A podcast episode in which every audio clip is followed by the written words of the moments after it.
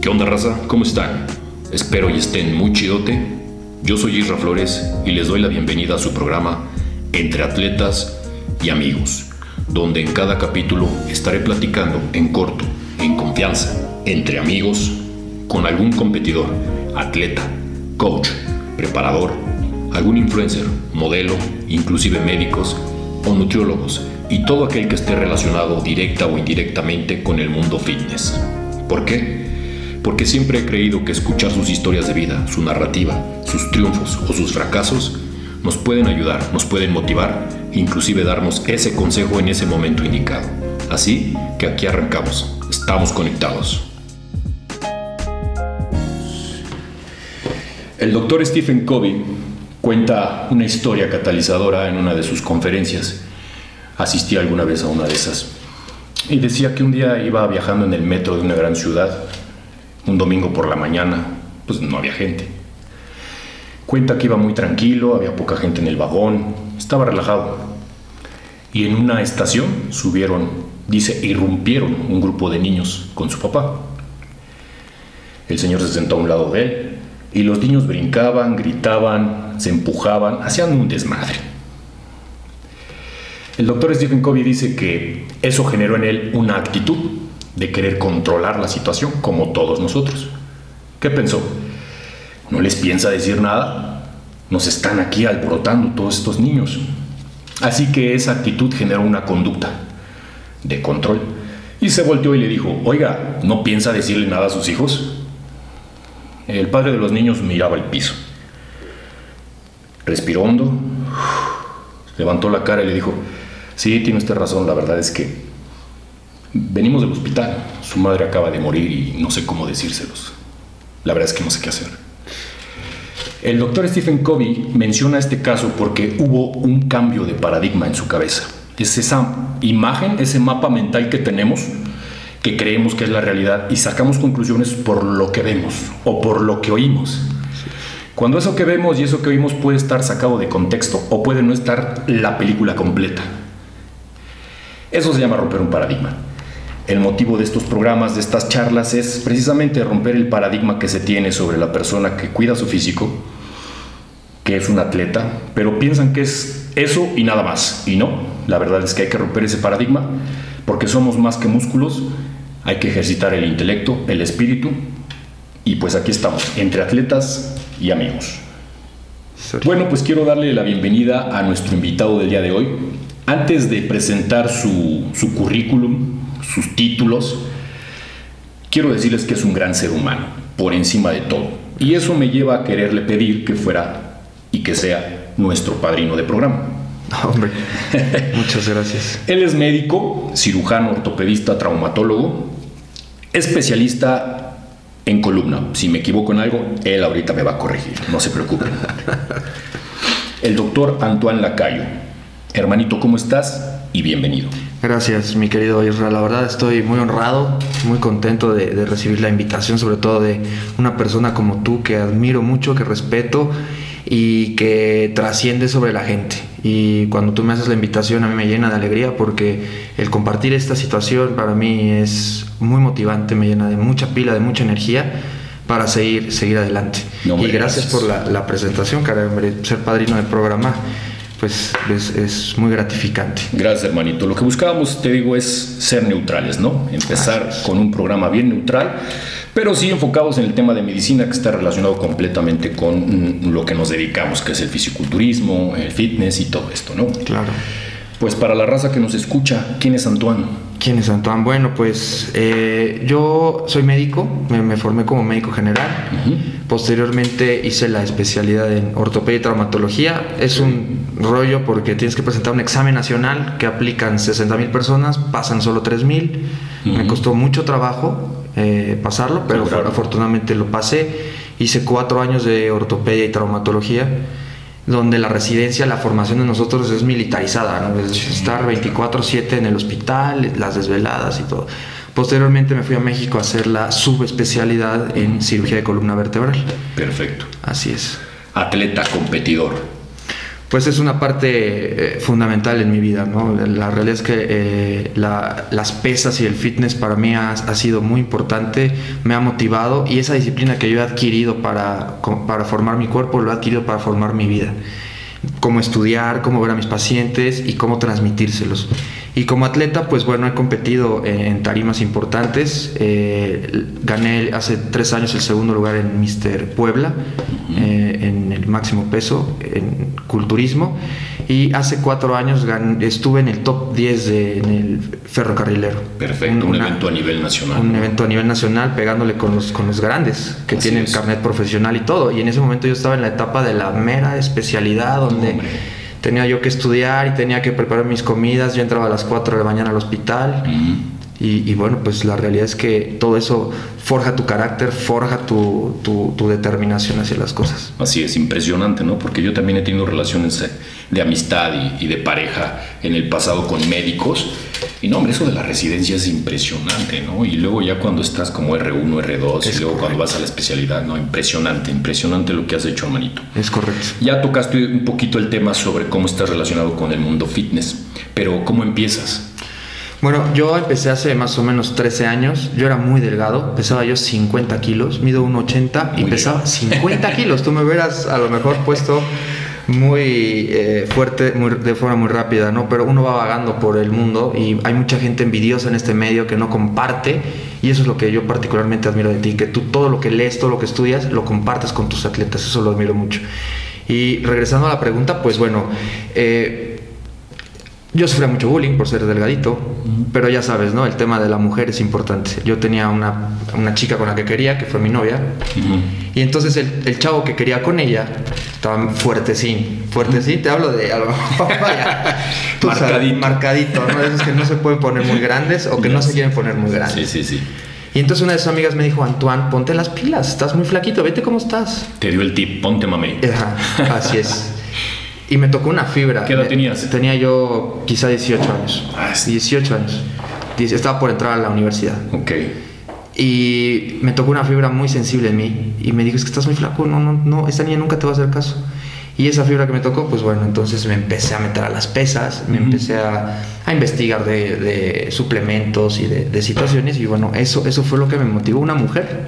Pero bueno, esa, esa, esa fue la motivación. Es, es impresionante cómo durante cierta edad la vida te va sorprendiendo, ¿no? Y como dices, tocaron ciertas fibras que te hicieron tomar una decisión en un cruce que separa caminos, porque al final tú pudiste haber dicho, no quiero, pero dijiste sí, y ese sí te llevó por un lado completamente opuesto al no, al decir seré sedentario y veré quién me quiere así. ¿no? Exactamente, es correcto. Nos gusta la mala vida, dicen por ahí. Es correcto, es correcto. Este, ¿Por qué estudiaste medicina? ¿Es de familia? ¿Eres una generación tres, cuarta generación de médicos? ¿Por qué? ¿O te gustó? ¿Cómo llegaste a eso? Pues mira, la realidad es que mis papás, los dos son médicos, mi papá es ortopedista, ah, casualmente es ortopedista, y mi mamá es psicoterapeuta.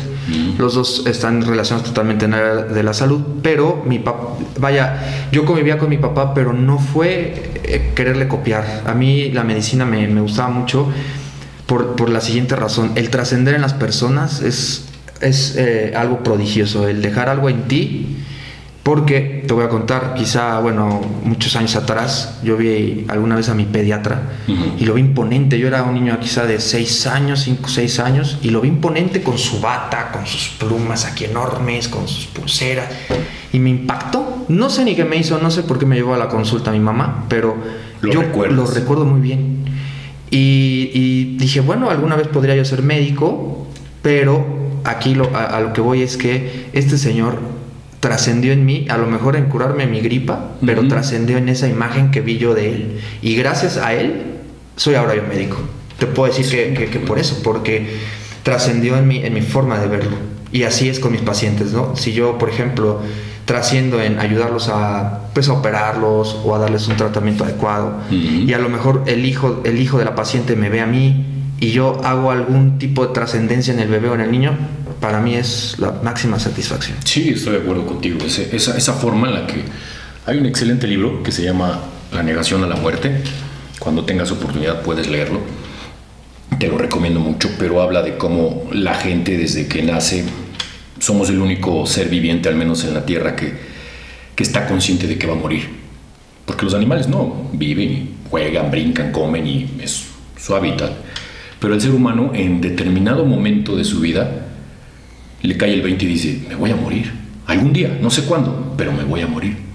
Exacto. Todos nosotros pasamos por ese momento. Y la negación a la muerte, el autor lo menciona como esa forma de negarnos a la muerte nos lleva a inventar un placebo, él lo llama así, para poder seguir viviendo sin ser paranoicos y decir, hoy podría morir. Es correcto.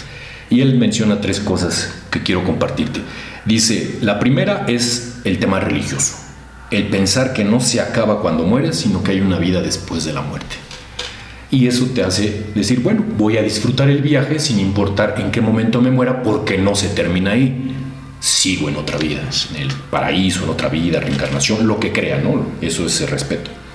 La segunda es el linaje, que dice, bueno, tengo hijos y mi sangre no termina aquí porque ellos son sangre de mi sangre y voy a dejar generación tras generación, ahí trasciendo. Exacto. Y hay una tercera con la que yo me identifico un poco más, que es cómo dejas un legado y trasciendes con el arte o con la ciencia. Que es la que me gusta, que es lo que acabas Qué de decir. bonito, Ese médico trascendió en ti y dejó un legado y ya está ahí. Porque quizá no recuerdas su nombre, Exacto. pero otras generaciones, cuando si te dedicas a la docencia o, o das charlas motivacionales y tú platicas eso, ya trascendió. Como lo que acabo de contarte del doctor Stephen Exacto. Covey, él ya murió, pero dejó ese legado. Dejó ese. Y esa es una forma que yo veo de negarte a morir, ¿no? Exactamente. Permanecer, trascender, le dicen. Exacto. Está increíble. Sí, hermanito, este, yo sé que te la pasas en quirófano cotidianamente. Veo en redes sociales que vamos a Monterrey, vamos acá y todo lo que tú haces que es impresionante. Gracias. Pero algún caso en particular que pudieras compartirnos que te haya marcado en el quirófano, que digas, uff, yo sé que hay muchos, pero uno que recuerdas, que nos quieras compartir. Hay, hay, hay muchísimos, muchísimos. Esto de la, de la medicina es muy, muy, muy, muy sí, amplia. sí, Y sí, hay, hay muchos casos, pero bueno, hay uno en particular que me gustaría compartirte. Claro, venga. Una vez me tocó operar a una señora de 92 años, más o menos. Eh, ella tenía fractura de cadera. Es, es frecuente el- la fractura de cadera en, en las pacientes que tienen la tercera edad. Ella estaba muy grave, tenía diferentes tipos de comorbilidades, era diabética, estaba descompensada del corazón, del hígado, etcétera, ¿no? Mm. Entonces los familiares me decían, bueno doctor, ¿y usted la puede operar? Sí, claro, por supuesto, bueno, nada más que se controle para que yo la pueda, la pueda intervenir, ¿no? Se le tiene que poner una prótesis, es una cirugía mayor donde la paciente sangra y pues las posibilidades de que haga un evento trombótico o un coágulo son altas, pero bueno, todo se le tiene que avisar al paciente. Pa- pasó un rato, quizá cuatro o cinco días, la señora se empezó a, a empezó a decaer un poquito y hablé con los familiares y les dije, mejor no la operamos. Y ellos me dijeron, no, doctor, no sé qué. Y a los dos días después mejoró un poquito, condiciones con laboratorios y todo, y me la bajan a quirófano. Y es un tema muy complejo porque la pasamos al quirófano con el anestesiólogo, el anestesiólogo la empieza a anestesiar, vaya, y de repente la paciente cae en paro. Yo, yo estaba sentado esperando que ya Sí, sí, sí. y cae en paro. Entonces de repente veo que, que sale una enfermera, sacan el carro rojo, empiezan a reanimarla, me paro yo a reanimarla, le empiezo yo a, a dar compresiones, reanimación pulmonar, y no salía y no salía, de repente, yo no sé cómo, clac, empieza otra vez el monitor, tit, tit, tit, y el anestesiólogo blanco, y Sí, yo claro. peor. Y me dice el anestesiólogo, ¿cómo? Porque está re loco el anestesiólogo, igual que yo. Me dice, ¿cómo ves, Antoine? ¿La operamos o no? Ya, o sea, después de Después haber del paro. después del paro, lo, lo indicado es que no, la realidad es que es... ¿Cuánto es- tiempo se fue? Se fue como cuatro minutos. Ah, no, pues sí. Cuatro minutos. Entonces, rara vez salen del paro. Una persona de ochenta y tantos años, con enfermedades, con fractura, rara vez sale del paro. De hecho, no me ha tocado nunca esta, esta situación. Por eso la quiero, quiero tocar el tema contigo y compartirlo.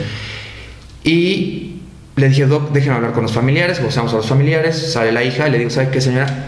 Su mamá cayó en paro cardíaco y ahora no sabemos si vamos a operarla. Usted va a decidirlo. Las posibilidades de que la señora se muera durante la cirugía son altísimas, cerca del 99%. ¿Acepta usted que yo la opere? Sí, doctor, pero con una mirada así determinante donde ellos ven y confían y eso es, también prodigioso que confíen en ti. Sí, doctor, cuando me dicen sí, doctor, yo, Tú- me- yo esperaba por dentro, ¿no?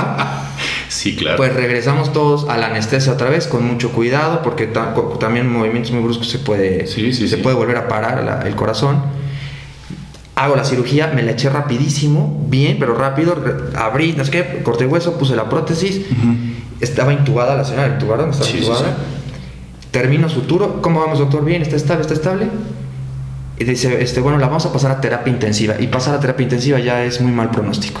Pero te- terminó la cirugía, la señora la, con la, vaya, todo, todo salió muy bien, la extuba, la señora lúcida, y, y todos nos quedamos impresionados, ¿no? Y de repente, la- al día siguiente, y para no hacerte larga la historia, bueno, al tercer día ya estaba caminando. Y la Wow. señora actualmente con vida, con 96 años, vaya, es un- una cosa que es divina. Impresionante. Es algo divino, es algo que, que va de ahí arriba. Wow. Totalmente. ¿no? Impresionante. Ya tocaste el siguiente tema de la pregunta que te iba a hacer. que, que- que te decía, bueno, al final eres un hombre de ciencia. Años en esto, medicamentos, infinidad de teorías. ¿Cuántos libros? No lo sé. Has leído, cuántas palabras no has pronunciado en todo este tema de ciencia. Tan apegado a la ciencia, eres un hombre de fe. Sí, totalmente, totalmente, totalmente. Vaya, estamos conformados, yo estoy conformado por 99% de fe y un por ciento de ciencia. Todo se rige ba- ba- bajo parámetros muy bien descritos por la ciencia, pero el componente divino es absoluto. La fe, la- la- yo la defino como creer sin ver. Y, y esa es la realidad, es creer sin ver y la fe es muy poderosa, mueve cualquier tipo de situación compleja. He visto casos muy difíciles donde tú, yo, yo mismo como médico es difícil expresarlo, pero sabes que hay algo arriba, que es Dios, y, y eso mueve cosas impresionantes. Pacientes que tienen accidentes eh, cervicales, pacientes Sí. que no mueven brazos, pacientes que, que opero y que tienen el peor pronóstico. El caso que te acabo de, comen- Sí, claro, que comentar, vaya, puede ser la ciencia lo más avanzado en Houston, lo que sea, pero si no está ese componente divino y ese componente de fe, yo a todos mis pacientes les digo, ¿usted tiene fe o no tiene fe? Ay, doctor, es que no sé qué es la fe. Bueno, la fe es creer sin ver, usted está creyendo en mí, pero aquí arriba es el más importante. Sí, de Así hecho que sí. mencionas muy bien la, de- la des- la definición de fe. Las escrituras dicen que la fe es esa sustancia de las cosas que no se ven, pero se tiene la certeza de que son. Exacto. Entonces, impresionante, ¿no? Exacto. Impresionante esa parte, hermanito. Este, vamos a cambiar de tema un poquito. Eh, Sí. Redes sociales, ¿qué piensas de ellas? ¿Qué son para ti las redes sociales? Pues es una herramienta brutal de trabajo para mí, vaya. Gracias a las, las redes sociales es eh, actualmente un- una parte de mí que me ayuda mucho a, a llegarle a mucha gente. Vaya, me, me ven desde pues, otros estados, inclusive tengo pacientes de Estados Unidos que ven, ven mi, mi- trabajo. mi- mi trabajo por Facebook, por Instagram, inclusive por TikTok, que, que yo no, no sabía de esa cosa de TikTok. Otra cosa Pero qué bárbaro, vaya, todo suma y el, el querer expresarlo, todas estas redes sociales para mí es darme a conocer, dar a conocer mi trabajo, el da- dar a conocer, eh, eh, elevar el estándar y hacer mi trabajo excelente. Ujú. Y gracias a, a esas redes sociales llevo alguna ventaja sobre muchos que no las, no las manejan. Claro, se dice que no estar en redes sociales es no estar, ¿no? Los haters, hermanito, esto en redes sociales, ¿cómo manejas el hate? Pues sí, hay mucho hate en, redes sociales, recibo muchos mensajes de, hate, de cómo el tema de los tatuajes, el tema de que cómo eres médico y, y eres este físico-culturista. Es un tema que tiene los dos vectores. Uno, qué admirable que eres médico y eres físico-culturista, y otro, que cómo es posible que estás, eres, estás mamé y eres médico, ¿no? Entonces, la crítica y la envidia y todos esos comentarios es un requisito para el éxito. Tú no puedes ser una persona que influye en los demás, una persona exitosa, si no tienes críticas, no le vas a caer bien a todo el mundo, vas a tener mucha gente que te va a, a hablar de ti, siempre te van a tener en su boca, pero nunca te van a poder tragar porque lo que te, te- te tiene a ti y me tiene a mí es algo que está dentro de nosotros muy fuerte que no podemos controlar y mucho menos el, el hate, ¿no? Entonces... Sí, estoy de acuerdo contigo. Pues a mí la realidad es que me, me, me Los bloqueas, los borras, los quitas, ¿qué haces? Los, bueno, sí, los, los borro porque a veces comentan, comentan este, cosas que no, no pueden ver mis pacientes, ¿no? Vienen Digamos. a tirar basura. Vienen a tirar basura, así es. Pero bueno, pues así lo, así lo manejo como, como está, están hablando de mí. Entonces eso, es- Sí. eso quiere decir que algo ando haciendo bien. Y, y también pienso, fíjate, yo sí tengo muchísimo, a mí me, me llueve, a mí mi novia me dice, ¿cómo lo toleras? ¿Cómo puedes? O mis atletas, es que no manches, te tiran. Y yo le digo, mira, es mi propuesta, es mi mensaje en redes sociales lo que mando, desde un meme, un video motivacional, un reel, una frase, lo que sea. Pero qué bonito, yo, yo, yo me río porque la verdad es que me llena de satisfacción saber que mi contenido o mi propuesta genera amor y odio. Qué triste no generar nada en la gente, ¿no? Que tu propuesta digas, va. Sí. Pero no, generas, ah, no, lo voy a atacar. Y otros, súper, me identifiqué. Qué bonito que una palabra, una propuesta genere emociones en los demás, ¿no? Exacto. Eso, eso a mí me encanta. Por eso cuando yo un hater le pongo, también te amo. y vámonos, ¿no? La, voy a aplicar, la voy a aplicar. Yo también te amo, un beso. Está buenísimo. este, pues aquí pasamos a la parte que te comentaba hace rato, ¿no? Este, algún momento que te haya marcado, que te haya dejado una reflexión, una experiencia de vida fuerte, impactante que quieras compartirnos. Pues bueno, quizá lo vaya a ver el video de la persona que voy a hablar. Eh, fíjate que tuve la, la fortuna de conocer unos pacientes. Este paciente tuvo un accidente automovilístico hace quizá tres meses más o menos. Apenas. Eh, desgraciadamente el bueno se tuvo una lesión muy severa en, las cervicales y perdió, perdió movilidad desde el cuello hacia abajo. Entonces eh, el hecho de, conocerlo a él a mí me cambió la vida. Me cambió la vida porque su familia me dice, es, nosotros doctor vemos a Dios en usted. Y le dije, no señora, yo, yo veo a Dios en ustedes. Y ahí es cuando dice tu novia de, ay, bueno, yo también. Así de repente me, me llena el alma y yo creo que cada, cada eh, humillación, cada, grosería que me han hecho ha valido la pena cada segundo por conocer a esta persona. Lo operé, esa cirugía me tardé casi 12 horas en, en, armar el cuello. Afortunadamente empezó, recuperó codos, recuperó hombro, movilidad de hombro, de, dedos, de eh, eh, muñecas y eso es algo grande. y el, motivar a, este, a este chico a que yo le dije, ¿sabes qué? Tú vas a ser alguien muy grande. Tú vas a 21 años. No, bien joven. Muy, 21 años él me ve, este Isra, con una, una mirada que nadie en la vida me ha visto. No, pues es Nadie, nadie me había visto.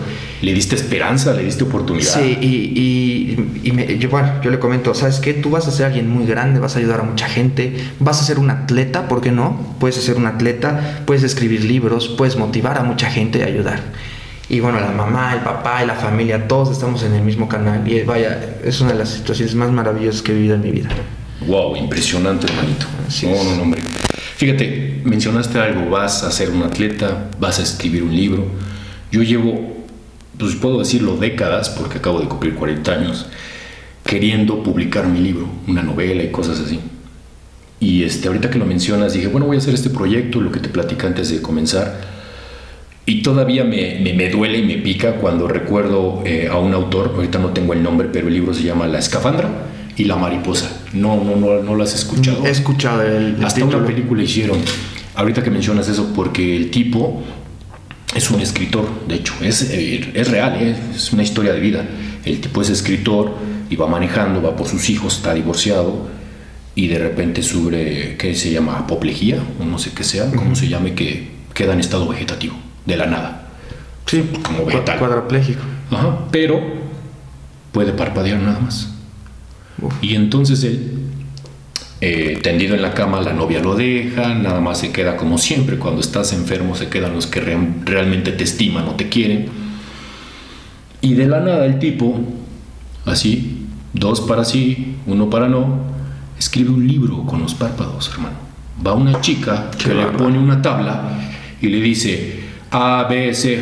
Ah, no. Uno, dos, tres letra A. No. Así escribió ese libro.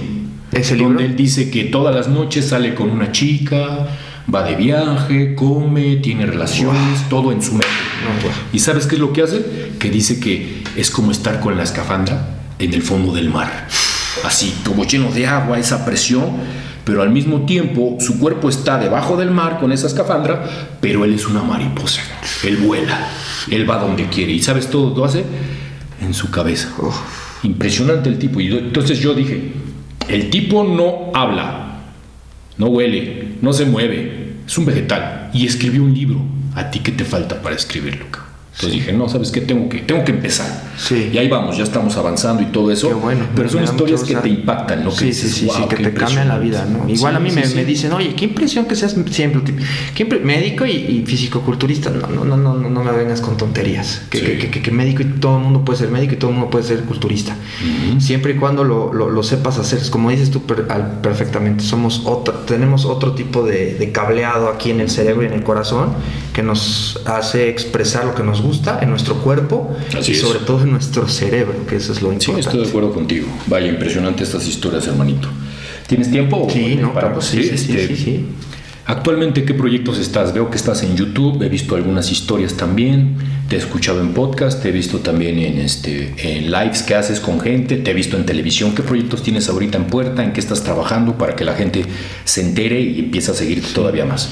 Pues bueno, la- mi principal objetivo es eh, ayudar a mucha gente, eso es lo que más quisiera, eh, eh, ayudar a, a miles de personas y a dar a conocer este mensaje. Tengo una campaña que apenas eh, diseñamos con mi equipo de marketing que se llama No tengo límites. Sí, la he visto. Y, y se me hace una frase increíble porque, eh, pues, eh, este pacientito que te digo es un ejemplo de no tener límites. Tengo pacientes eh, de otro tipo de enfermedades que yo, no es solamente operar, no es solamente el ser cirujano y el ser muy, muy hábil y operar. no, no, sí tienes que tener un componente y, y tocar el alma del paciente, el corazón del paciente. Entonces, eh, quiero darme a conocer a miles de personas, ayudarlas de la forma más simple, Ujú. porque tengo la fortuna de ser cirujano de columna. Tengo, aquí en, en- en Puebla habrá quizá 20 cirujanos de columna certificados. Claro. eh, y tengo la fortuna de ser uno de ellos. Y yo no opero todo, fíjate. Yo lo que hago es, veo al paciente, lo mando a rehabilitación, lo diagnostico, le doy eh, toda la, por todo el chance, toda la estrategia donde no lo toque para Ujú. que él salga adelante. Obviamente, si esto ya no funciona, pues existen Ya. muchos procedimientos quirúrgicos. Ujú. Pero yo quiero dar a conocer ese mensaje. El, el fomentar, como tú lo haces perfecto, el ejercicio, eh, la, la alimentación, eh, la- que, que son totalmente, ahora con el- el- la pandemia que, es- que se vino, pues ah, se ha visto que la, la gente diabética y hipertensa, sobre- como tiene sobrepeso, es la que le va. Es. Entonces, necesito yo dar, es, tengo un, algo acá en mi pecho que quiero sacar a decir a la gente, que haciendo ejercicio, Claro. pesas, ¿por qué no? Porque no es lo clásico que vas con tu doctor y de repente el doctor eh, está No, musculoso. claro. No, no, no es lo clásico. Entonces, para hacer hay que parecer, y yo quiero dar ese mensaje, hacer ejercicio, el mantener una, una alimentación balanceada, nos va a evitar de muchos problemas, no solo de columna ni de ortopedia, sino de cardiológicos, neumológicos, hepáticos, etc. Sí, ese, es, ese contigo. es el mensaje. De acuerdo contigo. Cambiar la cultura, ¿no? Desde los niños. Así es. ¿Cómo vamos? 12 minutos. ¿Nos quedan 12 minutos? Ah, perfecto. Bueno, entonces, este, no tengo límites, algún lugar donde los puedan seguir o nada más es el el eslogan. Es, es como la, fase, la, la primera fase de, Ok, de- de- viene de la esta, página, esta campaña. los videos sí, y todo. Sí, sí, Ah, sí, está mi, página www.doctorantoine.com. Eh, estoy en, en- en Instagram como Doctor Antoine Lacayo. En YouTube tengo un canal donde describo algunas enfermedades. Eh, en TikTok también, en Facebook, eh, mucho paciente me, me busca por ahí. Hago igual eh, lives con, con personas que, que, pues aportan mucho Ujú. para información a, a mis pacientes. Y, y bueno, tengo, estoy en el Hospital Ángeles y ahí estoy eh, para servirte obviamente a ti, a, a- a toda tu familia y a la gente que nos escuchaba allá. Entonces, estoy en instituciones también de gobierno, de, de como médico. Ujú. Y entonces mi proyecto pues es llegar a, a muchos, a muchos lugares para ayudar a la gente. Perfecto, ya te adelantaste un poquito, mencionaste la pandemia. ¿Cuál es tu crónica de la pandemia como civil? ¿Cómo la viviste? ¿Cómo la viste desde afuera? ¿Tu familia? ¿Tú? ¿Cómo fue? Y como médico. Uf. No, pues es... es- es- ¿Cuál es esa crónica? Es muy complejo por- porque, vaya, es, sí, sí va relacionado con la cuestión médica, porque bueno, aquí el- tu configuración cambia muchísimo, porque de repente yo, bueno, yo, yo tengo a mi mamá, gracias a Dios, a mi papá, a mis hermanas, y pues bueno, es lo que más amo en el mundo. Entonces, si de repente yo veía a un paciente que tenía COVID, yo no podía decir, no lo puedo ver. No puedo, no, no está en mi código, no puedo. Me protejo, me voy y me hago la prueba o veo cómo le hago. Pero como civil, pues bueno, sí me ataca mucho porque, bueno, se cierran los gimnasios, empiezo yo a hacer mis ejercicios en casa también como todo el mundo, que garrafones con mis garrafones de agua, de una forma muy tonta, que no sirve, vaya, no sé, como lo dices tú en tus videos, un gimnasio no, no sé, nunca se va a comparar a hacer ejercicio en casa. Y hay, hay falsos ahí, de, pues, falsos comentarios, ¿no? De mucha gente que dice que, que bueno, el ejercicio en casa. Entonces, a, a mí por el, la parte civil sí me parte, pero me partió mucho por la médica, porque la médica a mí me subió mucho el trabajo. Venían personas donde no los aceptaban en instituciones públicas porque los hospitales, el sistema de salud se encontraba colapsado y me hablaban, oye Antoine, tengo una niña que se fracturó la tibia, oye Antoine, ¿cuánto cobras? No sé qué. Pues yo tenía que bajarme los precios, obviamente, y, de ahí se hizo, un, se hizo viral esa cosa, o sea, además del virus. Y empecé a tener mucho paciente, mucho paciente, mucho paciente, y de repente me tocó un niño que me dijeron, doctor, este niño está COVID positivo, pero agresivo, y está fracturada la tibia, tiene seis años. ¿Viene usted o no? Le digo, no me pregunto, ¿cómo crees? Claro que sí, ¿en qué hospital está? Pues en este hospital, pero no lo quieren aceptar, ya hablé con el director. A ver, ¿me aceptan este niño que por favor, no sé qué? Pues ahí me tienes, eh, lo, pues lo operé al niñito y todo.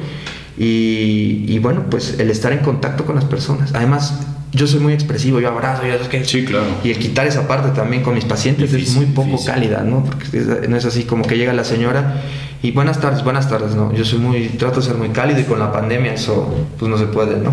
Ya sé, te entiendo a la perfección. Sí, fue, fue difícil, ¿no? Por ahí subí el video donde les decía que fue como una bofetada, ¿no? Pero nos enseñó a valorar eso que no valoramos, ¿no? Que es la salud, los amigos, el ir a entrenar el El, simple protocolo, el, cuando sales de tu casa, pones tu maleta, te subes a tu carro, haces tu óxido, todo ese ritual, ¿no? Antes de llegar al gym, estirar, no estar viendo el reloj, no tener el cubrebocas, todo eso eh, nos cambió muchísimo, ¿no? Pero bueno, pues es parte de, yo creo que del aprendizaje.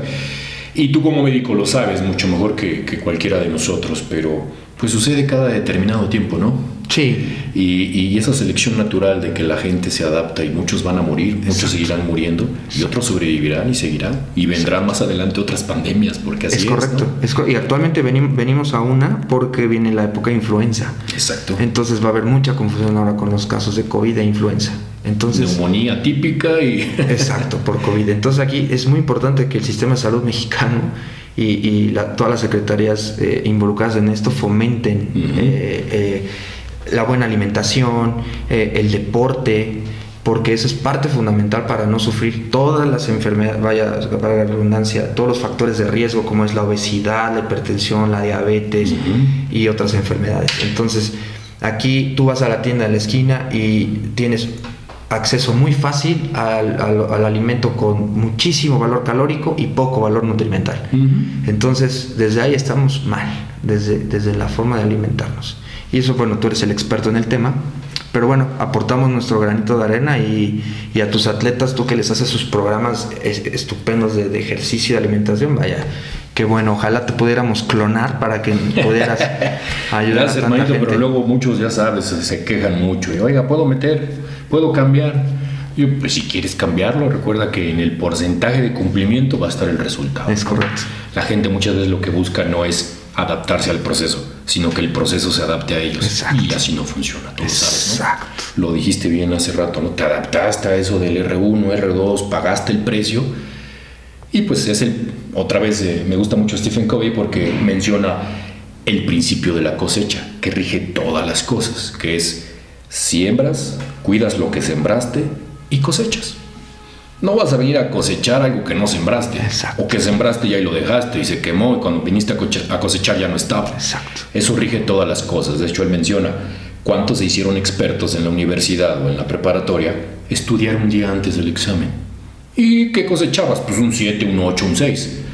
Pero cuando entrabas a clase, leías el libro, estabas atento y te gustaba, realmente llegabas y sacabas un 10. ¿Por qué? Porque sembraste, cuidaste lo que sembraste y cosechaste. Exactamente así funciona y es una regla de vida. Así es. Dicen que los principios rigen todas las cosas, ¿no? Así es. Más importante que la actitud, la conducta, porque a veces pensamos que estar motivado, que estar contento. No, los principios rigen todas las cosas. Son leyes establecidas que van por encima de tu actitud, de mi actitud, de lo que tú crees, de lo que yo creo. Ejemplo, la ley de la gravedad. Yo puedo estar muy motivado, y subirme a la azotea y decir, voy a volar, y me aviento. ¿Voy a volar, Antoine? No voy a volar, me meter un chingadazo, porque la ley de la gravedad es un principio irrefutable que dice, te vas a caer. Exacto. Y eso, eso que dices es increíble, es, es, eh, a mí me impacta y me llega mucho al corazón eso de que el proceso, mucha gente quiere adaptar el proceso a, a las personas, pero no, hay cosas en la vida que no son negociables. Ujú. Y tú tienes que ver cómo cambias, si tú tienes un terreno de juego y tienes un objetivo en la vida y esa vida cambia, como el accidente este de, de Claro. paciente, donde el terreno de juego cambia y tú tienes un objetivo, bueno, vamos a cambiar la estrategia y vamos a aceptar que esto de la enfermedad es no es negociable, no se puede cambiar, no hay en la ciencia nada que lo, lo solucione, pero sí existe el alma, existe el espíritu, existe la determinación y puedes volverte un escritor, pu- como el que me decías, puedes volverte un... de- él puede ser deportista y puede, a lo mejor nunca pensó y se puede volver un campeón paralímpico. Exactamente. Imagínate. Entonces ahí, por ahí va la cosa, ¿no? Hay cosas en la vida que no son negociables y definitivamente eh, tenemos que adaptarnos a- al proceso nosotros. De acuerdo contigo. Pues este, te agradezco que te hayas dado un tiempo, que hayas abierto tu agenda para acompañarnos. ¿Algún mensaje final que quieras mandarle a la raza, a la gente que nos escucha? Pues mira, yo soy muy, muy disciplinado en este tema, eh, por eso me encantó compartir esta charla contigo. Primero que nada agradecerte eh, este tiempo que me das y, y- y con tus atletas y, y toda la información que me das. Ahora mismo en la entrevista me aporta muchísimo, me voy feliz. Y pues bueno, un, un mensaje que a mí, me, yo tengo una frase que me gusta mucho, que me ha regido para hacer las cosas bien, ya sea en el físico-culturismo, ya sea en la medicina, ya sea con mis pacientes o con mi familia. Entonces, para adquirir la grandeza, se debe de hacer con excelencia lo pequeño. Para adquirir la grandeza, se debe de hacer con excelencia lo pequeño. Si tú vas a lo mejor a poner una inyección, yo lo hacía, lo hacía de la forma, la técnica, lo que decía el libro, lo hacía perfecto, totalmente. Y ahora tengo la dicha de, bueno, tomar el bisturí y hacer procedimiento. Entonces, de pequeños actos que tú haces excelentes, te vuelves grande. Eso de acuerdo es contigo. Es es impresionante. ¿Cómo vamos de tiempo? Tres minutitos. Bueno, tres minutos. Pues nada, simplemente agradecerte que hayas venido, hermanito. Está abierta la invitación para una segunda parte. Claro que sí. Hay mucho que platicar, mucho que comentar. Y me quedé pensando en esto último que dijiste, ¿no? Cómo te adaptas a la situación. Porque, por ejemplo, no es lo mismo que te duela una muela, ¿verdad? O un dolor de cabeza, vamos a ponerlo así. Me duele la cabeza, me das una aspirina y se me quita. Y ya. A que me detectes una enfermedad crónica o que me digas, vas a tener que aprender a cambiar tus hábitos alimenticios, vas a tener que, porque si no, porque si no vas a tener un daño renal y te vas a morir. La diabetes, ¿no? Por ejemplo. Es correcto. No hay una pastilla que la cure. Es algo con lo que tienes que aprender a vivir. Exacto. Y desafortunadamente la gente no quiere eso. Quiere una pastilla que les alivie el dolor y les quite la enfermedad. Es correcto. Pero hay cosas que simplemente no se quitan con una pastilla, ¿no? Exactamente. Y, o con un placebo. Simplemente tienes que aprender a vivir con eso. y tienes que ser muy educado nutricionalmente y sobre todo, bueno, aquí las instituciones de salud se ahorrarían mucho más dinero en comprar metformina, comprar insulinas, Eso, de acuerdo. que a lo mejor implementar, fíjate, te lo digo como médico, implementar gimnasios para meter a las personas obesas y hacer un programa dietético, porque la obesidad es un factor de riesgo fundamental para la diabetes y la resistencia a la insulina. Eh, El, el ser obeso no solamente no te ves bien, sino te enferma por dentro. De acuerdo. Hay un argot en la medicina que cuando sabes que vas a operar a alguien, si se ve mal por fuera, por dentro también se ve mal. sí, estoy de acuerdo con esto que dijiste sobre la alimentación y toda la obesidad. A mí me suspendieron las, las cuentas de Facebook, las dos páginas que tengo, porque dicen que incito al odio, porque el hashtag es cayendo gordos. ¿Sabes? Porque estoy haciendo bullying a la gente con sobrepeso, pero lo que no saben es que cayendo gordos tiene dos connotaciones y el origen del por qué es muy simple. El primero es que uno como fisiculturista trabaja, entrena, pero la gente lo ve como vanidad, ¿no? Dice, ah, bueno, pues este nada Exacto. más es músculo. Y cuando llega la etapa de cierre, que es cuando mejor te ves, cuando estás pegado, venoso, rayado, pues te sientes a gusto por el trabajo, porque te ha costado llegar a, ese, a esa etapa. Y cuando llega esa etapa como competidor, pues buscas un buen espejo para destaparte y para posar. Y a lo largo de mi carrera como fisiculturista, no sabes cuántas veces escuché, ay, qué gordos caen, me cae gordo. Entonces yo dije, pues ahora vamos a caer gordos, o sea, caer mal. Pero la sí. gente lo, lo entiende como que me burlo de los obesos. Y entonces dije, ah, ¿Crees que llamo la atención de los obesos? Pues también la segunda connotación va a ser vamos a derribar a ese sobrepeso que traemos y vamos a levantar un atleta. O sea, cayendo gordos, levantando delgados. Pero la gente no lo sabe. Está brutal está brutal, está buenísimo. Ese es el origen de cayendo gordos. Fuera de guion. A lo largo de la grabación del programa surgen pensamientos, reflexiones y anécdotas que compartimos tanto el invitado como un servidor y que están fuera de lo que se planeó en el guion original pero aquí se las dejo, fuera de guion. Así como llegué a ser director de operaciones y tomé decisiones por mucha gente. Entonces, claro, a lo largo de la vida vas aprendiendo, ¿no? y al final, lo que me queda para mí al final es transmitir, compartir. Exacto esa reflexión, esa historia de vida. Exacto, y todo lo que comentas que viviste, si no hubiera sido así como lo cuentas y todo lo que viviste, no te hace la extraordinaria persona que eres hoy. Exacto. Y lo que estás haciendo por, toda por todos tus atletas y por toda tu gente. Sí. Porque eh, es como dicen, hay niveles. ¿Y tú a qué nivel quieres llegar? ¿Quieres ser ¿Quieres ser bueno? ¿Quieres ser el mejor? ¿Quieres ser el mejor de todos? ¿O quieres de verdad inventar inclusive otro nivel? Entonces, esto está de cableado aquí en el cerebro y tú, tú traes ese cableado de, superación y de, lo traemos, de excelencia brutal, ¿no? Sí, claro. Lo, lo decías, ¿no? de, muchos trabajos. Nosotros nos formamos como médicos, las condiciones son muy precarias también. Eh, el R1 y el R2 hay mucha jerarquía, de repente al R2 te dice, ¿sabes qué? Pues ve, tú no entras a quirófano, tú vete a las a, comprar las tortas, ¿no? Y ahí vas con las tortas, los cafés, o una ocasión me tocó, yo eh, me gustaba mucho operar, me, me entrar a quirófano, a ver, a, asomarme, a ver cómo se... A ver ¿Cómo iba todo? Y era un 16 de septiembre, estaba yo de guardia, toda mi familia celebrando, todos en la fiesta, y yo esperando la cirugía, ¿no? A ver si me tocaba ver tantito. Y sale el R3, que es el primero jefe, está el R4, pero el R3, y me dice, Antoine, hay unas cebollas ahí en el, en el vestidor, este, pártelas porque después de la cirugía va a haber convivio y quiero que todas las, las fritangas que tenemos tengan partida su cebolla. Yo no sé si estaba llorando de cortar la cebolla o porque de verdad me... Vaya, unos temas de, de, de, subestimación, de... Pues de, de, de un... ¿cómo, cómo, cómo se le llama? te denigran, vaya, imagínate como médico, te, te subestiman, pero todo eso... Lo, tiene que ver mucho cómo lo tomas, cómo, cómo lo tomas para ti mismo, como, vaya, el término de resiliencia, ¿no? Todo lo agarras como combustible, síganme diciendo, síganme subestimando, síganme pensando que soy menos para explotarlo, ¿no? Así es. Sí, tienes razón, la verdad es que es la forma en que eh, eh, reaccionamos ante ciertas circunstancias o situaciones que te pone la vida, ¿no? Habrá quien en su momento dijo, abandono, no, esto no es para mí, yo no me maté estudiando para que me hagan esto. Así es. Pero lo vives y lo vives en todas las carreras. Fíjate que igual a mí me pasaba en la... Eh, más cuando ya tienes ese expertise de que la vida te ha dado en trabajos o en experiencias de que lo has hecho durante mucho tiempo y llegas, a mí me tocó en una empresa en la que era joven, eh, lo que era el, el call center, eh, estaba empezando en Latinoamérica los centros de llamadas y de correos, mesa de trabajo y todo esto. Y yo atraía una experiencia de muchos años de trabajo, de supervisión y de otras cosas. Entonces llegas a una empresa donde pues están los familiares del dueño, ¿no? Ocupando ciertos puestos estratégicos, pero no conocen una mierda del trabajo. Es correcto. Y entonces tú llegas y dices, hay que hacer esto. No, tú cállate, tú no sabes. Y, y lo que dices, usted váyase allá a hacer este reporte, ¿no? Y tú tengo el conocimiento, puedo sacarte adelante este desmadre, pero pues no, me toca hacer el reporte, ¿no? Exacto. Pero eso te motiva. Y ¿sabes qué es lo que pasa? Ser constante, ser constante, ser constante. Yo, por eso me encanta el fisiculturismo. Ronnie Coleman ganando y ganando y ganando, y Jay Cutler segundo y segundo y segundo, pero estuvo ahí persistente hasta que el rey cayó y emergió Jay Cutler, cosa que no hizo Kai Green porque estaba Phil Heath, Green, Phil Heath, Green y Green dijo, ya no juego y me voy.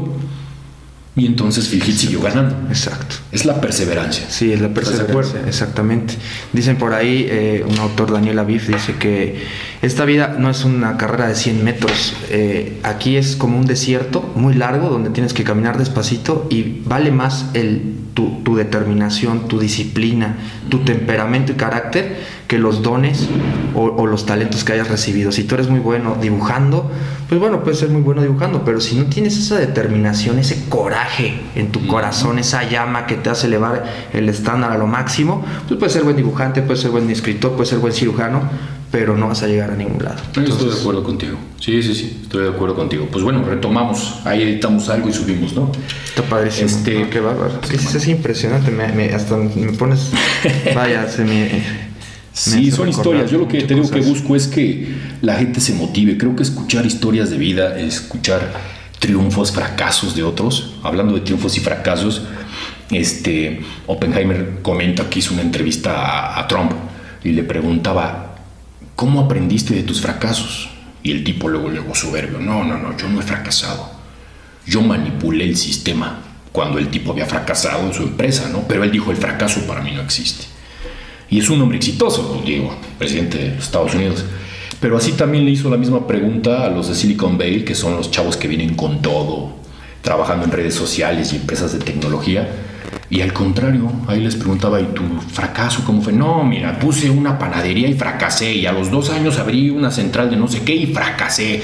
Pero lo presentan con un orgullo el fracaso, porque sabes que el fracaso te genera una reflexión y un aprendizaje. Exacto. Y no esa gente que dice, no, yo nunca he fracasado, porque bueno, es. soberbia, ¿no? Pero siempre he creído que, que el contar nuestras historias de triunfos y fracasos puede generar un cambio, una motivación. en los demás. Totalmente, sí, el éxito, el éxito tiene muchas definiciones, pero una eh, definición que yo tengo de éxito es precisamente esa.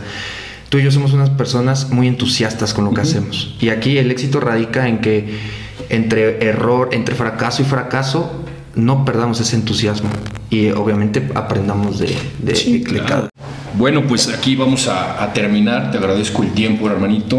Reflexiones e historias creo que nos sobran todavía para una segunda parte de, esta, de esta plática. Claro. Y pues nada, yo quiero agradecerle a la gente que nos siga en redes sociales. Vamos a hacer una dinámica. Va a haber ahí unos regalitos, un giveaway de sudadera y, taza. Súper. Eh, el objetivo es, bueno, pues como todo, que más gente se acerque y nos escuche. Entonces la dinámica es muy simple. Vamos a tener que seguir tanto en YouTube como en Instagram y en Facebook al invitado y a mí. Les voy a dejar ahí en la descripción del video y en redes sociales, en Isra Flores Bodybuilder y Dr. Antoine Lacayo. Lacayo, así es. Ahí vamos a publicarlo, busquen las bases y en una semanita más estaremos dando eh, el premio para que la gente esté atenta. ¿Algo más que quieras agregar, hermanito? No, pues nada, agradecido con la vida y, agradecido contigo por invitarme.